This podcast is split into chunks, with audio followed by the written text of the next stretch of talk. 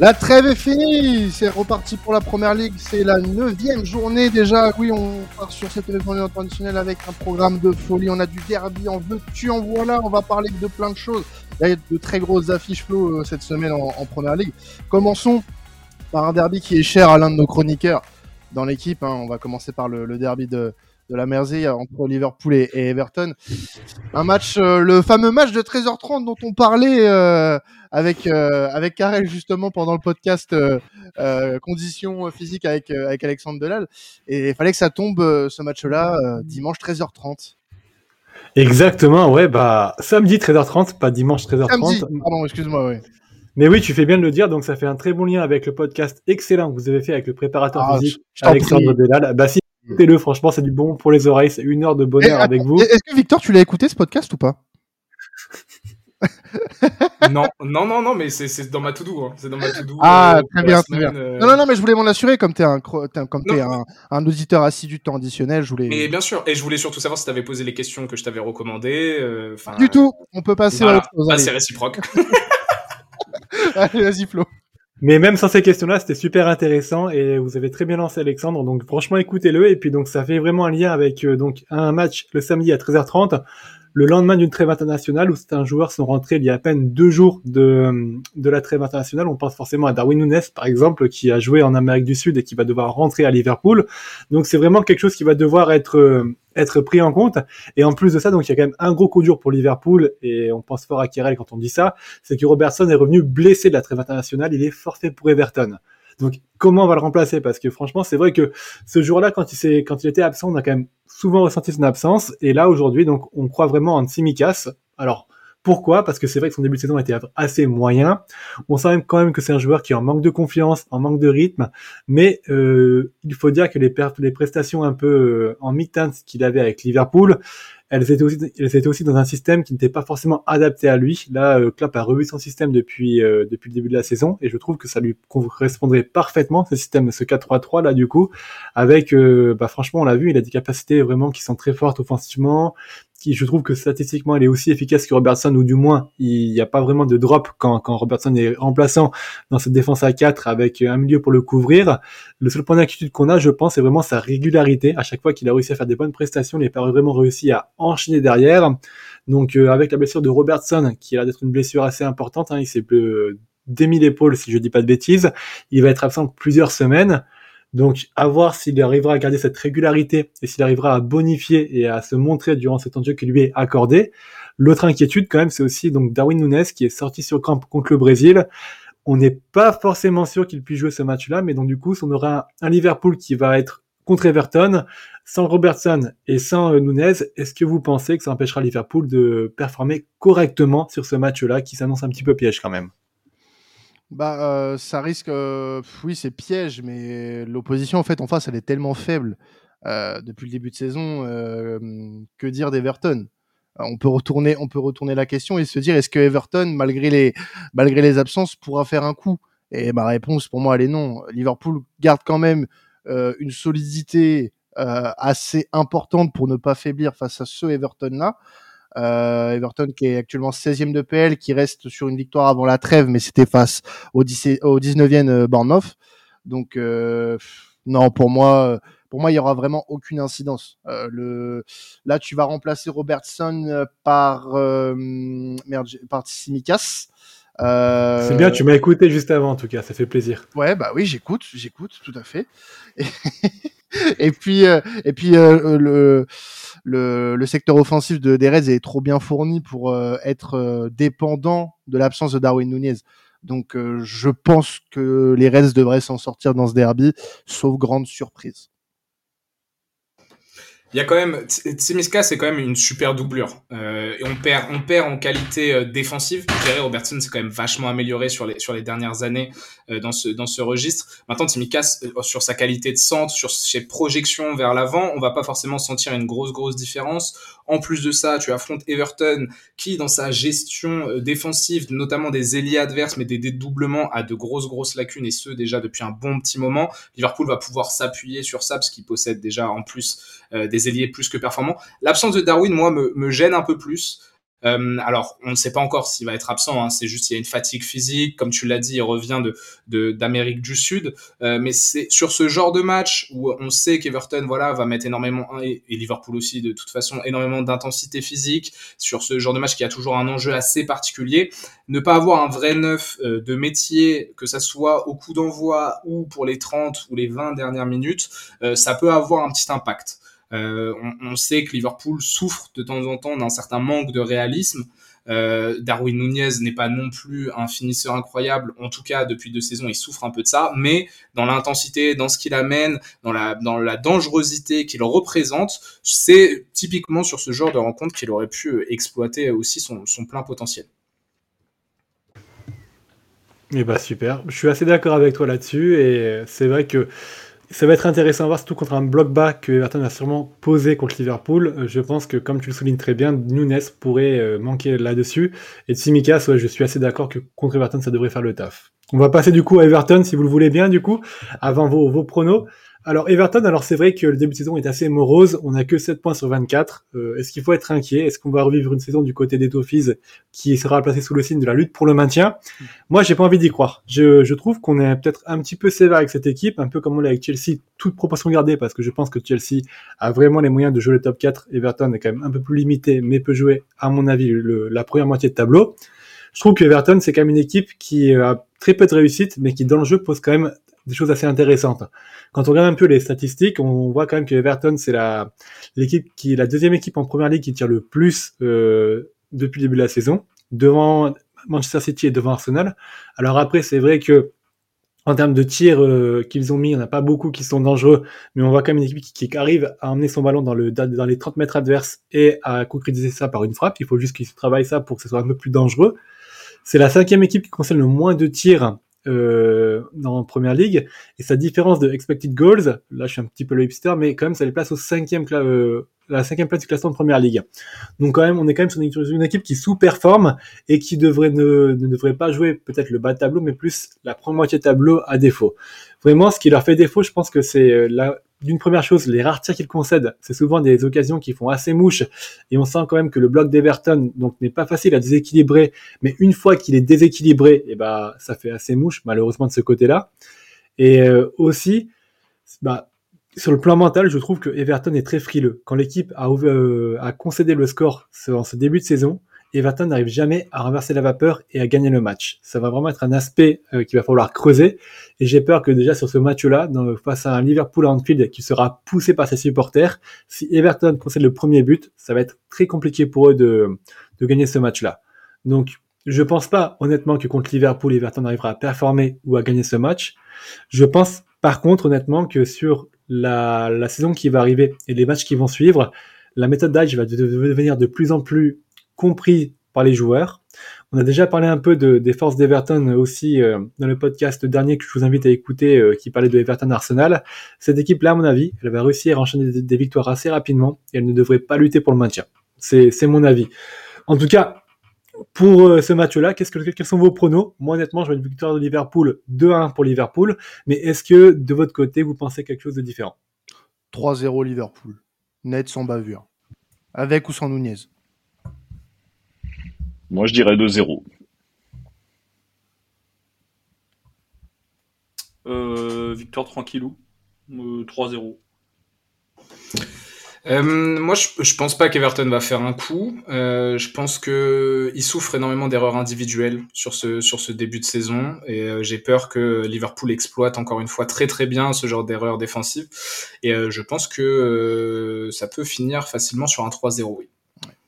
Non, Everton pour moi part de beaucoup trop loin. C'est même si tu, tu avançais des très bons, euh, des très bonnes données, Flo. Moi, je, Il y a du mieux, hein. Il y a du mieux hein, sur les 3-4 derniers matchs. Hein. Ouais, mais il y a du mieux, mais sur les sur les 3-4 derniers matchs, tu perds contre Luton. Tu vois?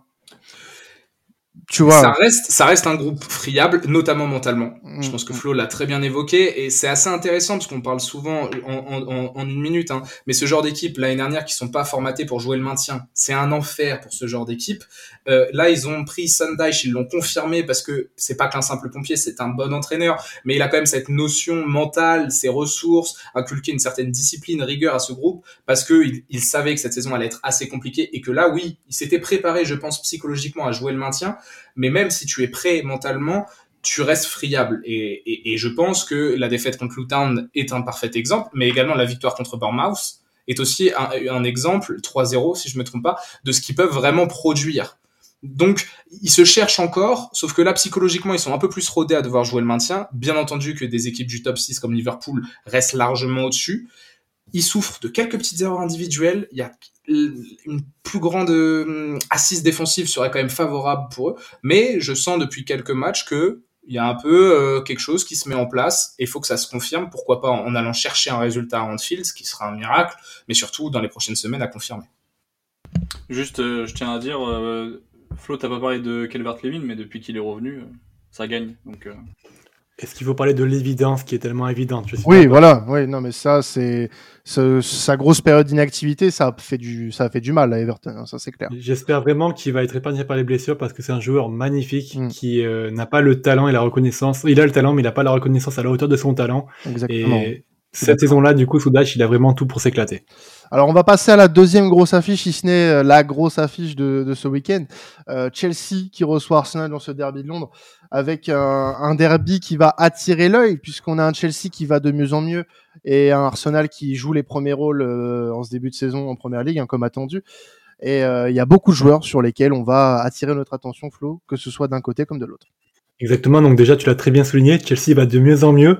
Je rappelle qu'une époque où Chelsea était moqué partout sur les réseaux sociaux, il y a juste un podcast qui vous a toujours dit qu'il fallait croire en Chelsea, et ce podcast-là, c'est celui que vous écoutez. Donc voilà, vous faites le bon choix, donc continuez comme ça, messieurs, bravo. Quel Euh, argumentaire Et oui, et sur ce match-là, du coup, donc euh, il y a quand même une chose qui m'a intéressé, c'est que je trouve que Arsenal et Chelsea sont de plus en plus liés par le destin et par les joueurs. Et donc, au lieu de vous proposer un, une analyse tactique que vous pouvez voir, une analyse de match que vous pourrez euh, lire de, partout, on va se concentrer un peu sur les joueurs qui, euh, qui ont été liés à Chelsea et Arsenal, et puis essayer de voir quel joueur pourra peut-être influencer ce match-là. Côté Arsenal, il y a bien sûr Jorginho, qui joue à, Arsenal, à Chelsea auparavant et euh, qui joue à Arsenal maintenant. Bon, il devrait plutôt débuter sur le banc, mais c'est intéressant de le parler de lui. De manière beaucoup plus intéressante, il y a Havertz, un ancien de Chelsea qui a été transféré à Arsenal cette saison-là, du coup, qui est là depuis euh, quelques mois, et euh, qui, bien qu'il ait eu un début de saison un petit peu moyen au milieu de terrain, je l'ai trouvé très intéressant en pointe de l'attaque, surtout contre City, où il a vraiment débloqué la situation quand il est rentré euh, sur ce match-là. Quand tu sais que Jesus et Nketiah étaient convoqués en sélection nationale et que lui aussi il était convoqué mais il a joué de manière un petit peu moins accrue que, que Jesus et à peu près le même temps de jeu que Nketiah, j'aimerais beaucoup le voir à ce poste-là. Je trouve que c'est là où il en a les meilleures qualités, où il peut s'exprimer. Au milieu de terrain, il, on voit qu'il n'autorise pas forcément les déplacements et puis la complémentarité qu'il peut avoir avec euh, avec un, un Rice ou avec un Odegaard. Donc j'espère qu'il sera là et s'il joue en pointe, ça pour, je pense qu'il pourrait être décisif contre son ancien club. Nketiah, on peut aussi en parler parce qu'il a été formé à Chelsea et qu'il a quitté Chelsea à 16 ans et qu'il a déjà marqué deux fois contre Chelsea. Dans une moindre mesure, côté Arsenal, tu as Raya et White qui étaient intensivés par Chelsea et qui ont rejoint Arsenal. Côté Chelsea, c'est aussi un petit peu plus euh, marqué cette, cette, cette, cette affinité avec Arsenal là, on va dire, puisque donc il y a Modric, Modric qui a failli rejoindre Arsenal euh, au mercato d'hiver dernier en 2023 il a eu du mal à digérer ce transfert raté là. C'est vrai que dans un Chelsea dysfonctionnel, il avait du mal à trouver ses marques, à scorer. Et puis bon, il a eu deux entraîneurs différents en, en à peine six mois, donc c'était compliqué pour lui.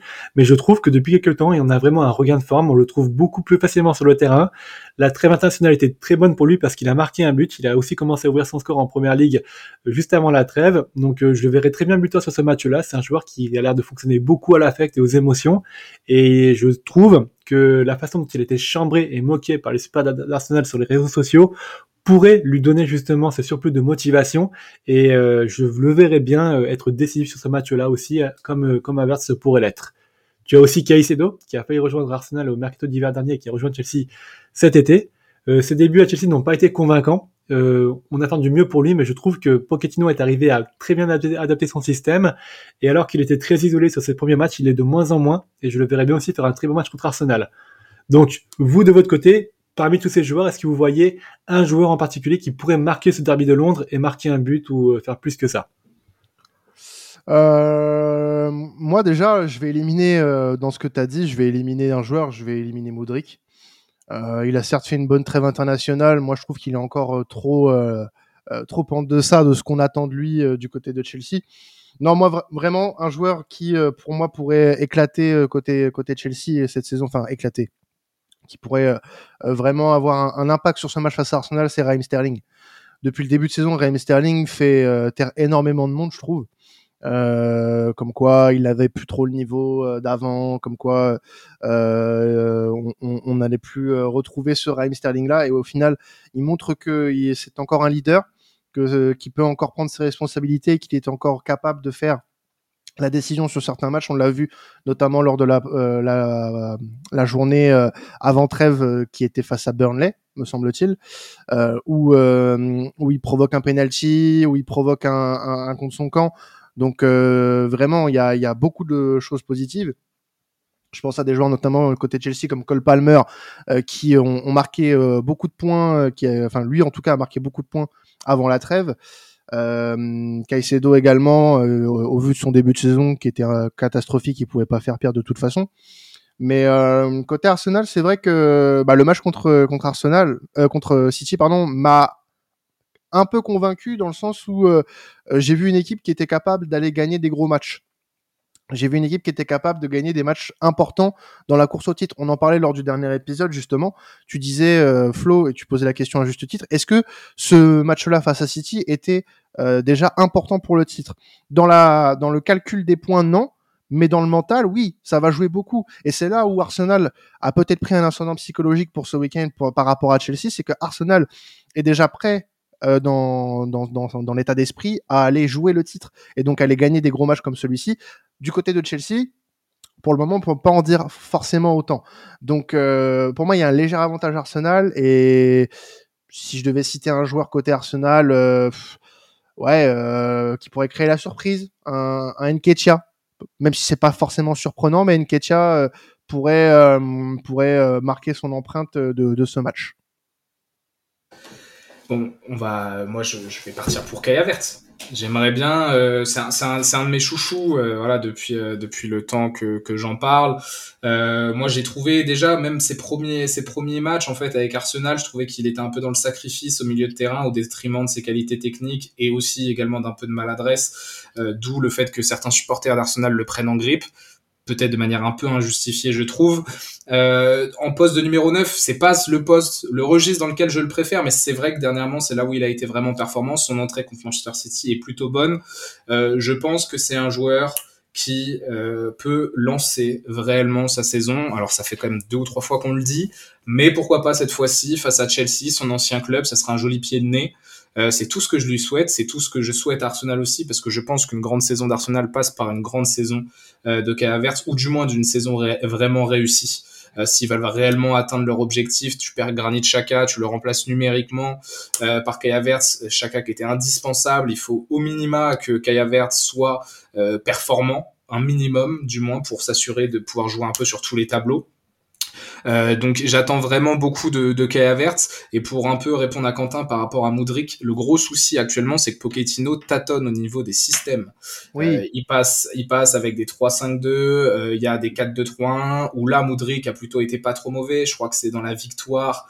Euh, j'ai oublié contre qui euh, contre Brighton, euh, où là c'était un 4-2-3-1 où la Moudric nous sort un match correct il y a du 4-3-3 aussi. Puis voilà, il y a Sterling qui est en grande forme, l'émergence de Cole Palmer, voilà, qui est une surprise pour pas grand monde, en tout cas je l'espère, mais euh, qui dans ce rôle de meneur de jeu excentré euh, se, révèle être très très utile à, Chelsea pour amener un peu plus de d'aisance et de, de, sécurité au milieu de terrain pour tenir la balle.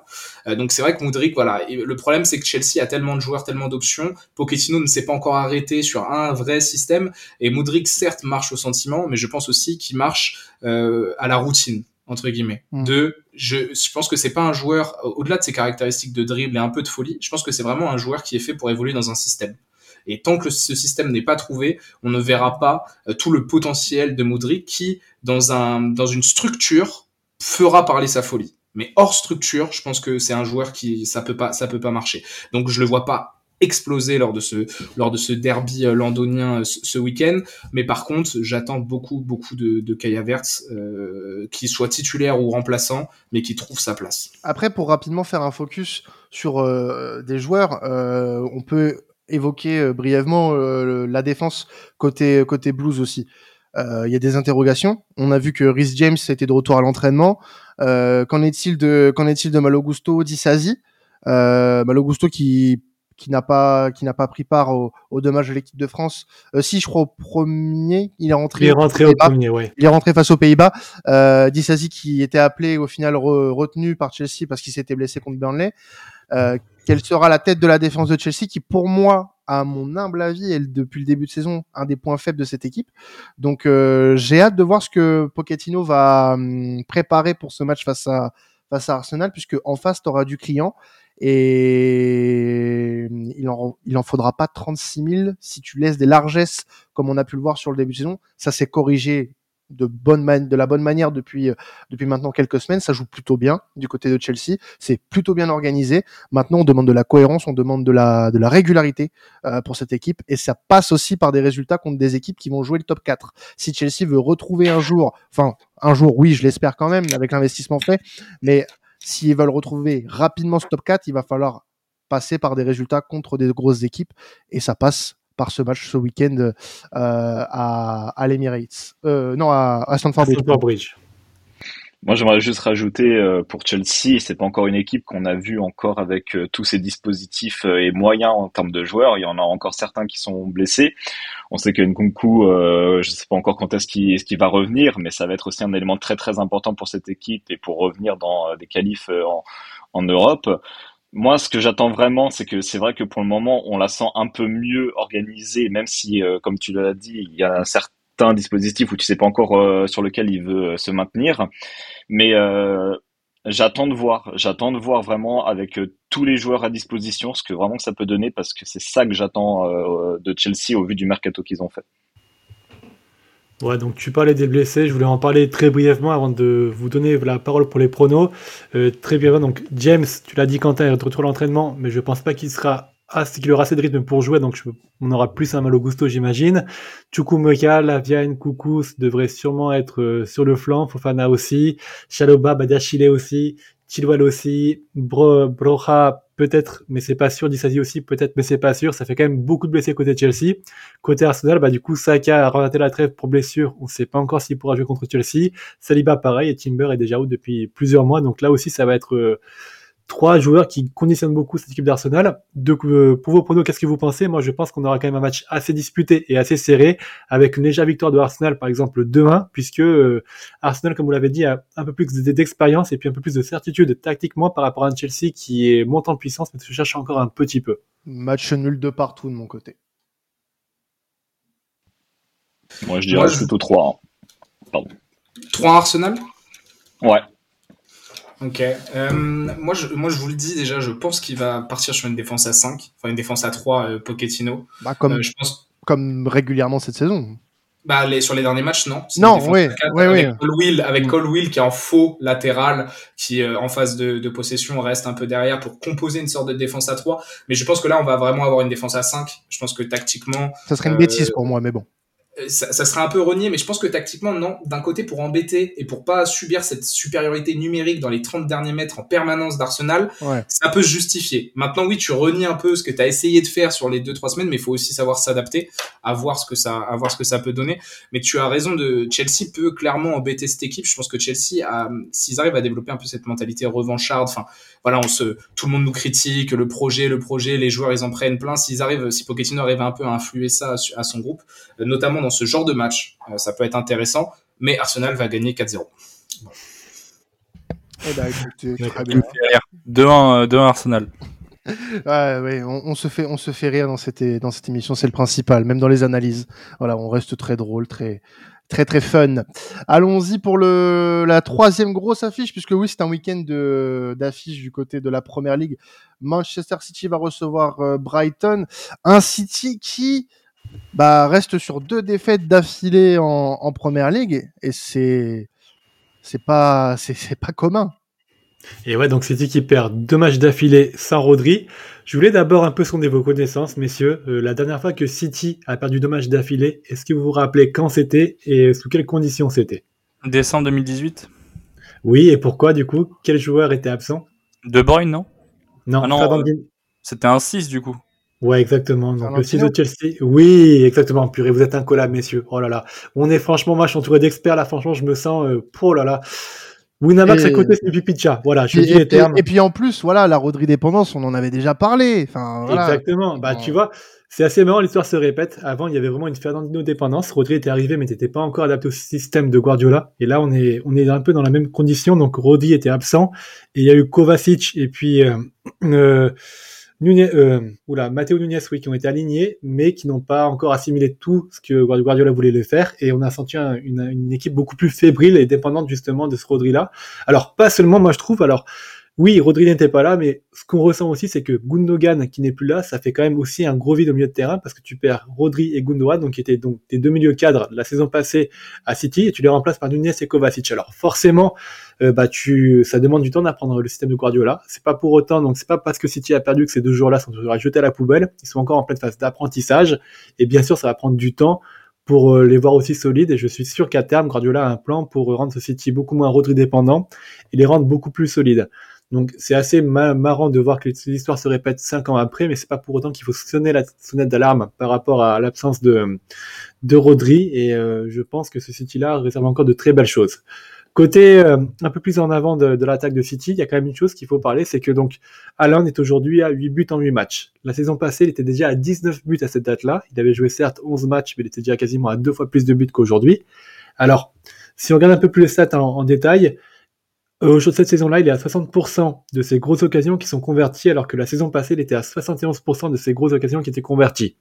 On voit qu'il touche moins le ballon, qu'il est un peu pénalisé par l'absence de Bruyne aussi, euh, mais on sent quand même une légère baisse de régime et on sent que ce côté tueur qu'il avait, il est un peu moins présent. Alors, je dis un peu moins entre guillemets parce qu'il est quand même à 8 buts en 8 matchs, qui est exceptionnel, mais il a l'air d'être en dessous de- ses standards, je trouve, de la saison passée. Et j'ai l'impression qu'il n'arrivera pas à égaler le, son record de buts cette saison, de par déjà l'absence de De Bruyne et de par peut-être la légère baisse de régime qu'il connaît aujourd'hui. C'est un attaquant qui va encore marquer beaucoup, mais qui n'arrivera pas, à mon avis, à rebattre son record. Est-ce que vous êtes d'accord ou pas par rapport à ça? Bah, le début de saison, en tout cas, il est euh, songeur. Il est songeur. Vraiment, euh, je... dans, certaines phases, même si euh, ça reste plutôt impressionnant dans tout ce qu'il fait, je vais donner la parole rapidement à Victor, parce que je pense que l'analyse, elle va pas être très, très, euh, très, très poussée euh, pour ça. Mais moi, je trouve que dans certains aspects de son jeu, alors est-ce que c'est l'absence de De Bruyne qui fait que euh, il est moins performant cette saison? Est-ce que Erling Haaland n'est pas De Bruyne dépendant? Ça, ça peut être une question qu'on peut se poser. Euh, mais bla blague à part, c'est- vraiment, euh, y, y a- vraiment des choses. C'est vraiment, je pense, hors football qui font que que ce mec-là aujourd'hui, il, est moins performant. Qu'est-ce qui, qu'est-ce qui je sais pas trop ce qui se passe. Est-ce que c'est peut-être mental dans, est-ce que c'est peut-être mental pour lui? Je je saurais pas trop expliquer comment on peut passer d'un niveau stratosphérique à un niveau un peu moins bon pour lui euh, en, en, ce début de saison. En tout cas, il est moins indiscutable que il a qu'il a pu l'être sur le, le, début de saison dernière et sur l'entièreté de la de la saison passée. Donc, euh, je pense que la question est légitime et je, moi, je pense pas que qu'il atteindra le le nombre de buts de l'année dernière. Encore un qui est victime de son succès. Ça me fait penser à deux types qui ont performé depuis 2007. Je sais pas si vous connaissez. Honnêtement, on s'en carre. Moi, je trouve qu'on s'en fout. Enfin, c'est pas du tout oui. pour te faire chier, euh, Flo, mais je pense que c'est un faux débat dans le sens où qu'ils mettent 36 ou 32. Franchement, ça change quoi? Ça change pas grand chose. Ça change Alors... pas grand chose dans le fond. C'est juste, c'est juste pour les bouquins, pour les livres de record, pour des mecs comme moi qui, qui, ah, qui bandent pour les stats, Même... quoi. Comment? Qui bandent pour les stats, tout simplement. Tout à fait. C'est vrai, mais, euh, mais là pour le coup, il m'a fait bander la saison dernière. S'il en met un peu moins, euh, je m'en fous quoi. Tu, tu, le plus important, c'est qu'il fasse gagner City en fait. Et s'il continue tu ne vas pas, tu ne vas pas débander, tu ne vas pas débander du coup. Non, du tout. Ouais. Je m'en fous qu'il mette 32 ou 36. Euh, J'ai le zi tout dur quoi qu'il arrive. Non, non. Mais... Ouais, mais du coup, tu vois, c'est aussi par rapport à ça, parce que dans le sens où euh, City est parfois un peu plus fragile parce qu'ils ont perdu des milieux de terrain, tu pourrais attendre un peu plus de la part d'Aland pour être performé et faire gagner City, et forcé de constater donc contre Wolverhampton et Arsenal, il a pas réussi à, à dépasser sa fonction et à faire gagner City. La question, c'est aussi, et, Victor, là, cette fois, je te donnerai vraiment la parole après. Est-ce que le milieu de, de, Manchester, de Manchester City, euh, qui remplace Rodri et De Bruyne, euh, ne permet pas justement à Haaland d'être aussi prolifique. Ça joue beaucoup. Rodri a une importance capitale euh, pour pour réguler euh, l'entre-deux. De Bruyne, vraiment, c'était vraiment le, distributeur de, de, caviar officiel.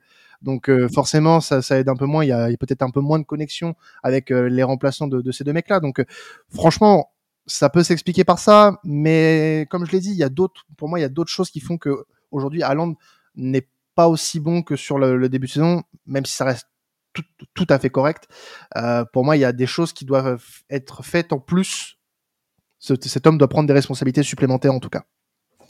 Le, le, problème, c'est pas, euh, je pense pas que c'est Erling euh, ou, autre. En fait, même, même par rapport à Rodri, on parle de, de Rodri dépendance. Euh, je suis pas forcément d'accord avec ça. Euh, je pense que c'est Guardiola façonne tellement, moule tellement son jeu de positionnement que forcément il faut un temps d'adaptation et qu'en fait tu es, il, il, est dépendant de la longévité qu'ont ses joueurs dans son club.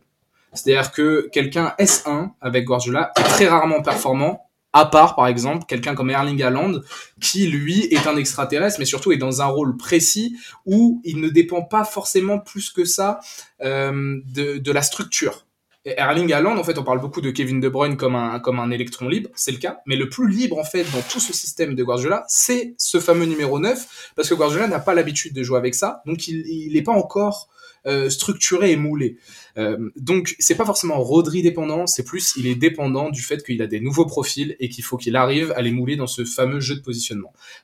Par rapport à Erling Haaland, le point le plus important pour un numéro 9, qui est certes un finisseur comme on en a rarement vu sur les dernières années, mais qui n'a pas encore, lui, par contre, les capacités de se créer lui-même l'espace, mis à part par ses appels de balles tranchants. Mais lorsqu'il y a appel de balles, il faut quelqu'un qui connecte. Celui qui faisait le connecteur, c'était Kevin De Bruyne. Kevin De Bruyne est absent. Les autres milieux qui le remplacent ont un peu de mal à le trouver. Le seul avec qui je vois un lien, c'est Bernardo Silva.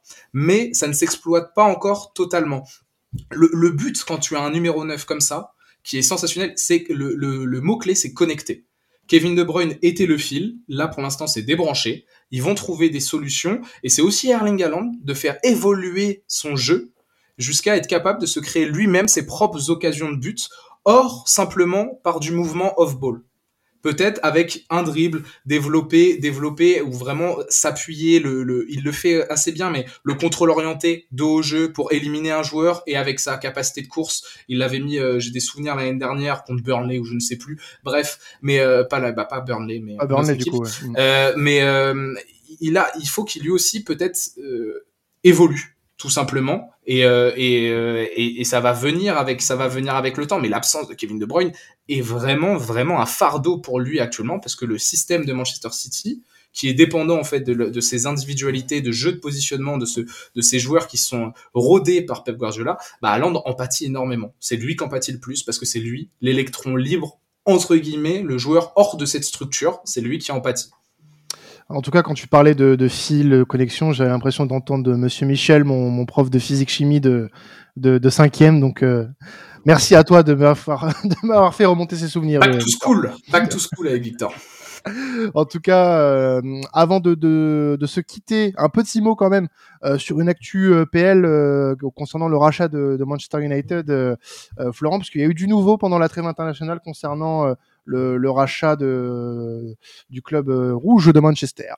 Exactement, donc c'est rien d'officiel encore, hein, mais il y a des rumeurs et puis des petits bruits d'oiseaux qui sont de, plus en plus insistants, qui vont risquer de vous réveiller le matin tellement ça devient de plus en plus bruyant. Mais Jim Ratcliffe, le propriétaire de l'OGC Nice, devrait euh, investir dans United et euh, prendre euh, un capital de, à l'autour de 25% en prenant les pleins pouvoirs sportifs. C'est ce qu'il est en train de négocier aujourd'hui. On ne sait pas si ça se fera, mais en tout cas, c'est en très bonne voie. Il y a de plus en plus de médias qui relatent cette, cette affaire-là, donc ça va être intéressant à suivre si jamais ça se concrétise ça peut prendre du temps, hein, faut être honnête, parce que les Glazers, les propriétaires aujourd'hui de United, mettent beaucoup, beaucoup, beaucoup de temps à prendre des décisions. Hein, ils sont à peu près 18 euh, frères et sœurs, hein, donc euh, cette famille de consanguins est un petit peu lente à, à tout le monde, hein, mais voilà. je pense, je pense que les, les, supporters de United apprécieront vu leur désamour envers les Glazers. Bref, donc euh, ça va être voilà, ça, sera à suivre. En tout cas, Radcliffe possède déjà Lausanne Sport et Nice. Alors, Lausanne, Sport n'est pas vraiment un vrai succès, mais Nice commence un petit peu à, à entrevoir des débuts de, de succès de, de ce côté-là. Mais euh, si ce jeu, si en tout cas ce, ce, positionnement vient à se faire, il y a de quoi, je pense, être optimiste pour United parce qu'on sent vraiment une atmosphère délétère autour du sportif et avoir un œil neuf là-dessus pour insuffler un nouveau cycle et un nouveau euh, renouveau pour United. J'espère en tout cas pour eux que ça se fera, mais euh, voilà, affaire à suivre. Un podcast qui n'aurait pas pu être proposé euh, chez nos confrères de la BBC, hein, parce que insulter les glazeurs de consanguins, je pense que là on aurait eu des gros problèmes, Flo. Mais... Ils viennent me chercher, hein, the glazers are fucking consanguins. Pas euh. cet, homme, cet homme habite à, Grenoble, si jamais, euh, si jamais vous voulez euh, le retrouver. 43 avenue Gabriel Péry à Saint-Martin-d'Air. Venez me chercher, j'ai aucun problème. en tout cas, merci à vous de nous avoir suivis pour cet épisode Première Ligue. vous pouvez continuer à nous écouter. Hein. Il y a la Bundes, la Liga et la Serie A à écouter, comme chaque semaine chez Temps Additionnel. Et puis, bien sûr, si vous ne l'avez pas encore fait, n'hésitez pas à nous laisser votre meilleure note, votre meilleure 5 étoiles avant de, de passer à chose. C'était traditionnel. Passez un excellent week-end de football. Ciao tout le monde.